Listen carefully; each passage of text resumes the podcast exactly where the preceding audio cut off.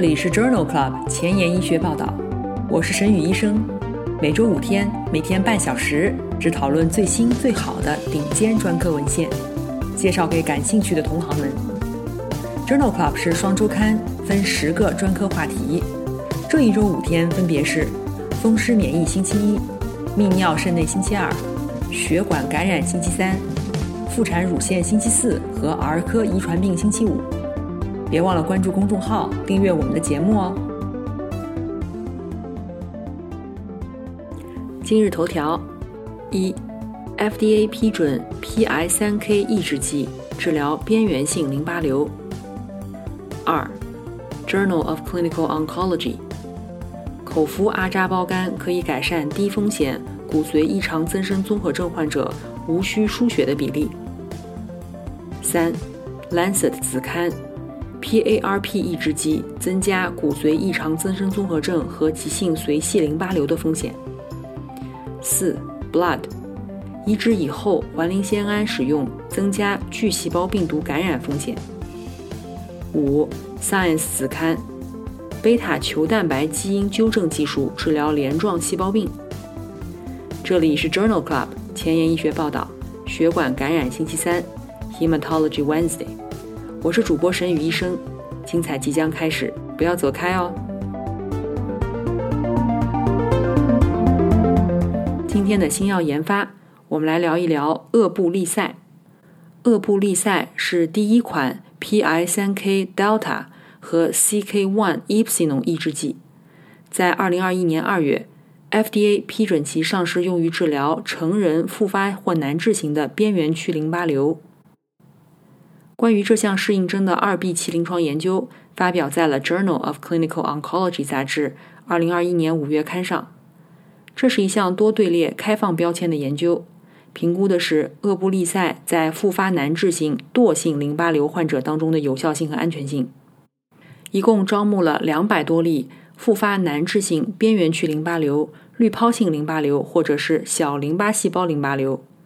入组以后，给予各布利塞八百毫克口服 QD，直到疾病进展或者出现无法耐受的毒性。中位随访两年多，厄布利塞的总有效率为百分之四十七，肿瘤缩小率为百分之八十六。其中边缘区淋巴瘤的患者中位缓解持续时间未达到，滤泡淋巴瘤中位缓解时间为十一个月，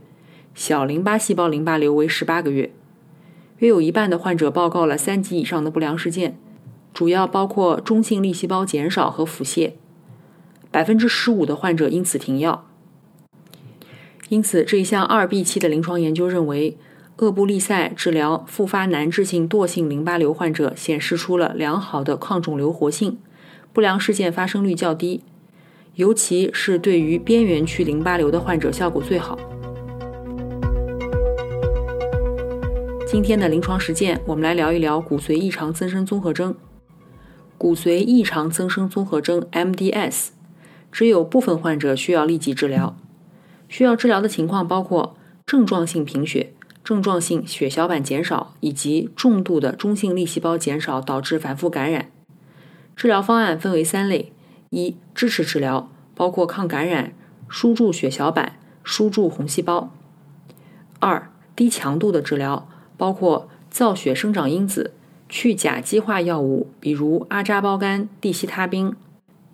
免疫抑制剂和莱纳度胺。三是高强度治疗，这包括强化联合化疗以及异基因造血干细胞移植。在《Journal of Clinical Oncology》杂志2021年5月刊上，发表了一项随机安慰剂对照的研究。讨论的是口服阿扎胞苷制剂 CC 四八六治疗低风险骨髓异常增生综合征依赖输血的患者当中的疗效。患者入组以后，随机分入口服阿扎胞苷三百毫克组和安慰剂组。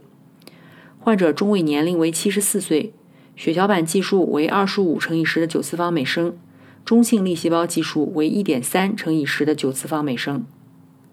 在口服阿扎胞苷组和安慰剂组当中，分别有百分之三十一和百分之十一的患者无需再次输血，中位持续时间分别为十一个月和五个月，口服阿扎胞苷效果更好。两组分别有百分之四十二和百分之三十的患者输血量减少超过四个单位，中位持续时间分别为十个月和二点三个月。两组当中分别有百分之二十四和百分之六的患者出现了血小板计数改善，也是口服阿扎胞苷组更好。两组的总生存期、死亡率相似，胃肠道事件是最常见的不良事件。因此，这一项随机对照研究认为，口服阿扎胞苷可以显著地改善低危骨髓异常增生综合症患者的输血需求。骨髓增生异常综合征的患者对于促红素的反应受损是导致贫血的原因。在《Journal of Clinical Oncology》杂志2021年3月刊上发表了一项随机对照研究，讨论了使用莱纳度胺是否可以恢复和提高骨髓异常增生综合征患者对于促红素的反应。这是一项三期的临床研究，纳入了近200例对于促红素反应不佳的。低危骨髓异常增生综合征的患者，随机分入莱纳度胺联合促红素组和莱纳度胺单药治疗组。在十六周以后，联合治疗组以及单药治疗组分别有百分之三十九和百分之十五的患者病情完全缓解，总缓解率分别为百分之四十六和百分之三十二，联合治疗组更好。在单药治疗组当中，病情没有缓解的患者。有三十八人转入了联合治疗组，其中百分之二十六完全缓解。两组中中位缓解持续时间分别为二十三个月和十三个月。因此，这一项三期临床研究认为，在促红素不敏感的低风险骨髓异常增生综合征患者当中，莱纳度胺联合促红素可以恢复患者对于促红素的敏感性，显著改善病情缓解率和缓解时间。下面这篇文章发表在《Blood Advances》杂志2021年3月刊上。这是一项基于人群的观察性研究，讨论的是骨髓异常增生综合症患者的伴随疾病，特别是恶性肿瘤对于实际生存率的影响。研究纳入了2005至2017年之间荷兰某省诊断为骨髓异常增生综合症的291例患者，这些患者的中位总生存期。为二十五个月，以下因素与生存期更长有关，包括 Charlson 共病指数小于四分，年龄小于六十五岁，女性，低危骨髓异常增生综合征。有五分之一的患者有恶性肿瘤的病史，其中三分之二与治疗相关。治疗相关的和继发的骨髓异常增生综合征患者总生存期更差，死亡风险升高百分之五十。因此，这一项长达十三年的研究认为，多种共病总生存期缩短，这与骨髓异常增生综合征患者接受放疗还是化疗的方案并没有关系。目前，PARP 抑制剂已经广泛的用于一系列的肿瘤，特别是卵巢癌。但是，PARP 抑制剂可能会引起一些罕见迟发的不良反应。这包括骨髓异常增生综合征和急性白血病。在《Lancet Hematology》柳叶刀血液病学子刊2021年2月刊上，发表了一项系统回顾和荟萃分析，目的就是评价 PARP 抑制剂使用者当中骨髓异常增生综合征、急性髓系白血病的风险。这项荟萃分析纳入了31篇随机对照研究，包括了近5700例患者的数据。其中，根据十八例安慰剂对照的研究，与安慰剂相比，PARP 抑制剂显著增加了骨髓异常增生综合征以及急性髓系白血病的风险，达到二点六倍。而且，研究之间没有抑制性，两组的绝对发生率分别为百分之零点七三和百分之零点四七。一共有一百七十八例。与 PARP 抑制剂治疗相关的骨髓异常增生综合征和急性髓系白血病病例，中位的治疗时间为九点八个月。第一次接触 PARP 抑制剂以后，中位潜伏期为十七点八个月，百分之四十五的患者最终死亡。因此，这项荟萃分析认为，与安慰剂治疗相比 PARP 抑制剂增加了骨髓异常增生综合征和急性髓系白血病的风险，而且此类患者预后较差。英文不好，找医学文献如大海捞针，没有头绪吗？每天半小时，我把文献精华翻译成中文带给你。工作太忙，没时间看研究进展，导致写课题没有 idea 吗？每周五天，我只和你讨论最新最好的临床研究。Journal Club 前沿医学报道，拉近科研和临床的距离。今天临床实践的第二部分。我们来聊一聊造血干细胞移植。造血干细胞移植是很多恶性和非恶性疾病的重要治疗选择。移植所需的多能造血干细胞通常来自于亲缘或者非亲缘供体的骨髓和外周血。脐带血是婴儿出生以后留在脐带和胎盘当中的血液，已经成为同种异体造血干细胞的备选来源。供者和受者的一类、二类。HLA 单倍型匹配是异基因造血干细胞移植的成功关键。其中一类包括 HLA A、B、C，二类是指 HLA DRB1 和 DQB1。在既往的节目当中，我们曾经聊到过造血干细胞移植，是在第一百五十八期的节目当中。其他的相关内容包括移植物抗宿主病。是在第四十八期、五十八期和一百六十八期的节目当中，有兴趣的朋友可以点击链接重复收听哦。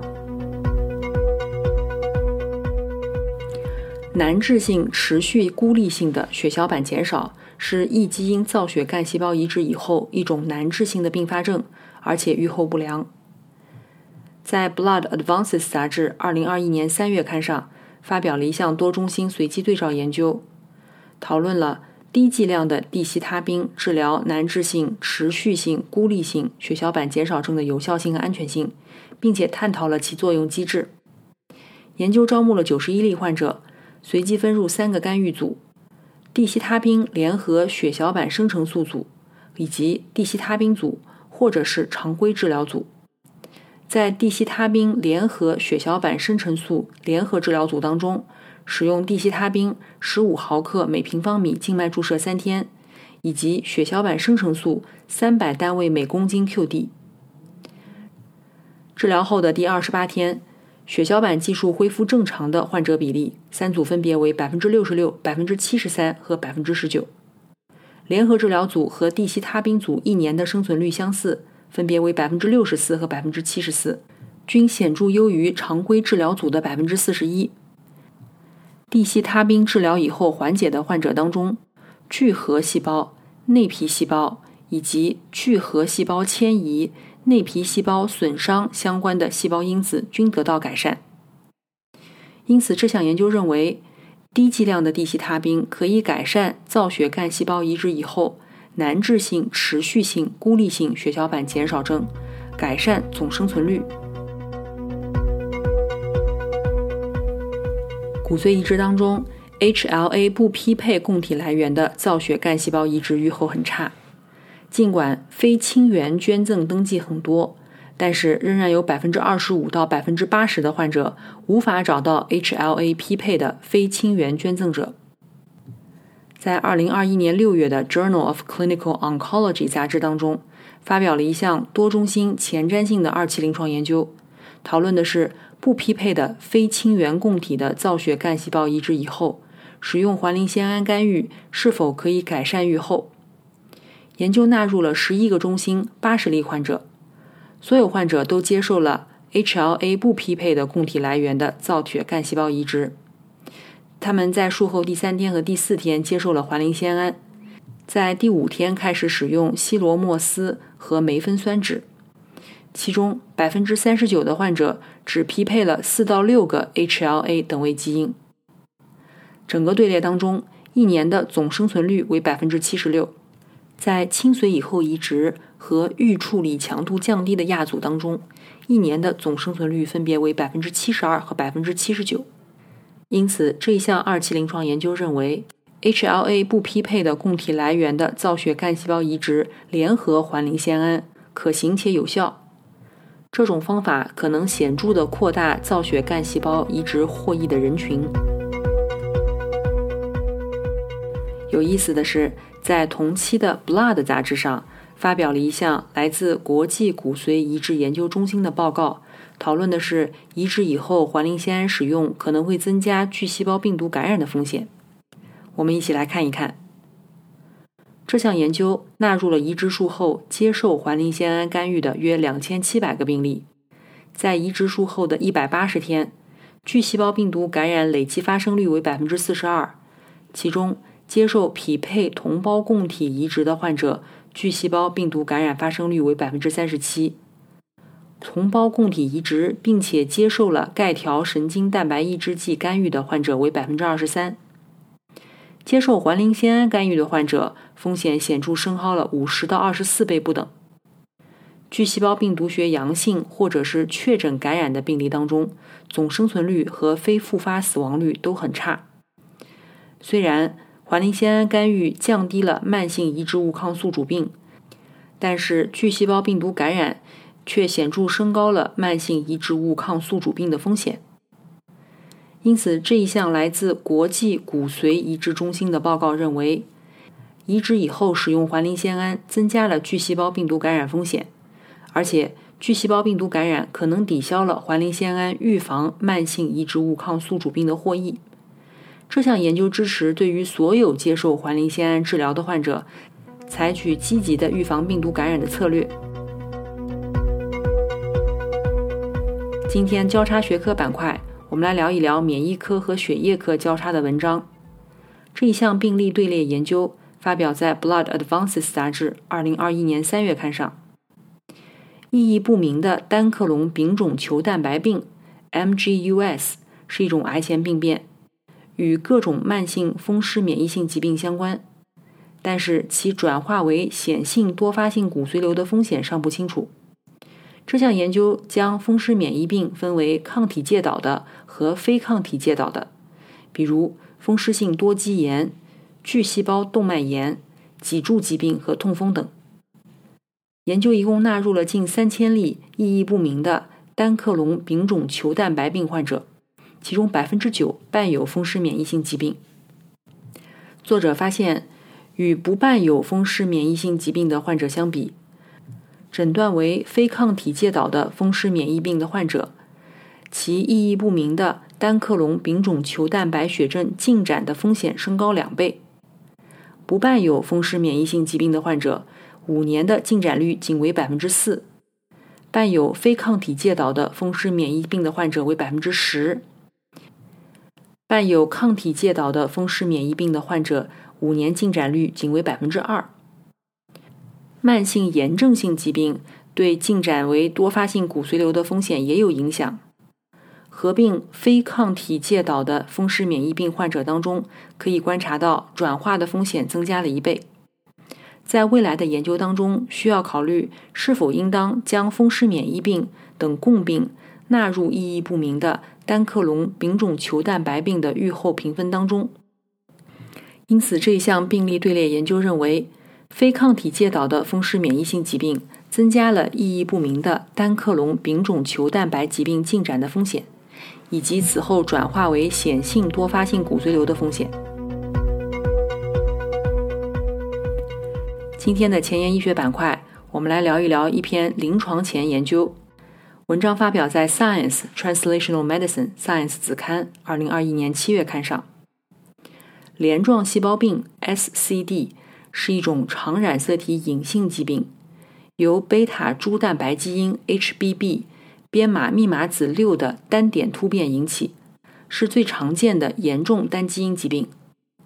自体来源的造血干细胞以及组细胞体外基因修正技术。可能提供一种潜在的治疗镰状细胞病的方法。